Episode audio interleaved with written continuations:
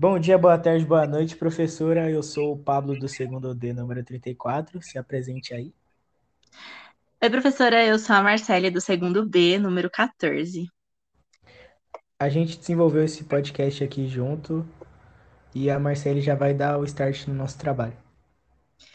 É, o nosso tema é o de desigualdade no mercado de trabalho. O gênero textual desse, desse texto é notícia.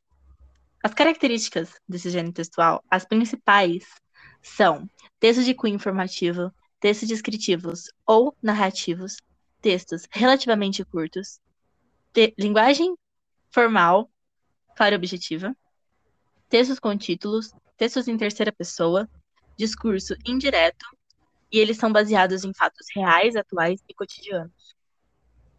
Agora eu vou falar um pouquinho do público-alvo que busca esse tipo de texto informativo, que são as. Não tem como definir um público-alvo, né?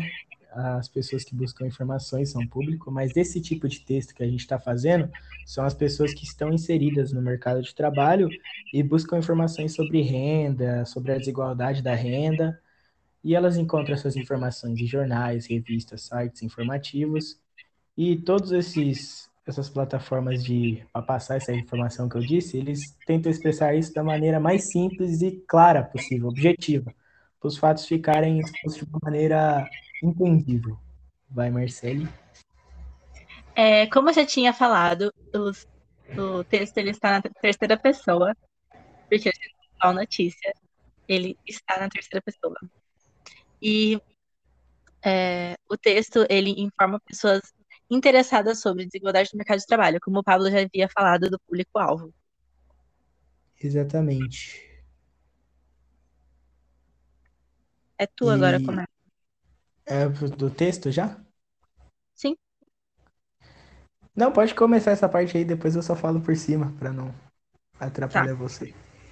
O texto quer dizer que a desigualdade de renda existe.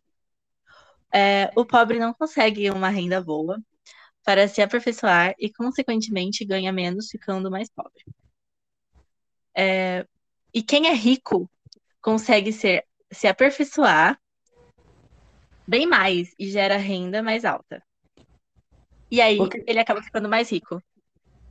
Sim. O que, que a Marcele quis dizer com isso? Que quanto mais escolaridade, mais aperfeiçoamento você tiver na sua pessoa, você vai conseguir um emprego melhor para assim aumentar sua renda. Ou seja, quem é rico tem a facilidade de se aperfeiçoar bem mais do que quem é pobre, porque o rico ele pode fazer o curso que ele quiser, ele tem um nível de escolaridade melhor, aí logo ele já tem um currículo mais apresentável, ele consegue emprego com renda maior, ou seja, o rico fica mais rico e o pobre, como não tem condições de buscar esse tipo de, de escolaridade tão boa, não consegue se aperfeiçoar tão bem, ele logo vai conseguir um emprego com menos renda e, consequentemente, o pobre vai ficando mais pobre ou se mantém pobre.